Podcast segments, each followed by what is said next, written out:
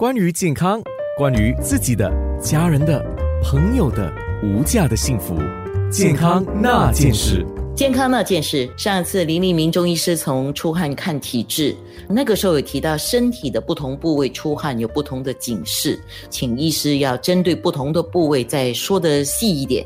比如说，我们知道额头出汗，还有鼻子出汗，还有颈部出汗，像这些地方的出汗，对很多人来讲再普通不过，没有什么好像需要特别注意的。那你怎么说呢？从额头出汗跟颈部出汗，因为部位的关系，我们就把它归类成头汗。头汗从中医的五脏辩证来讲，它是属于心虚，就是心脏功能偏虚的一个表现。大病之后，或者是老年人气喘的时候，你的头额汗就开始冒出来了，这个是一个虚症的表现。那如果是重病的末期，额头突然间冷汗大出不止。面色苍白，然后四肢却冷，就是身体开始冷了。然后脉拔下去是脉微欲绝，那个是阴阳俱虚，那属于预后不良的预兆，所以要马上送院治疗。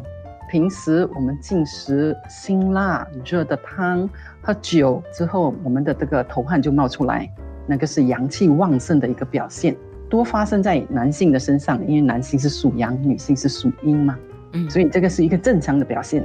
如果你有头汗，又伴有面侧烦渴，很多时候高血压的时候，你看那个人的脸是红的。这个从中医的角度来讲，我们把它归类成是上焦热盛。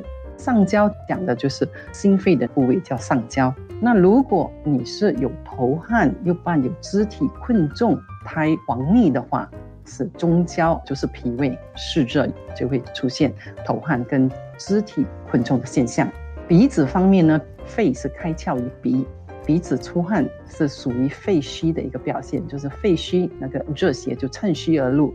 一般上这类的患者，他多是属于那种过敏性鼻炎，鼻子常常鼻塞、流涕这一类的，而且免疫力偏低下，容易感冒。我感觉上医生你是在说我，因为我的鼻子常常出汗，有慢性的鼻窦炎，所以这个问题我自己要注意，对吗？尽量加强你的这个肺功能，多做一点肺的呼吸。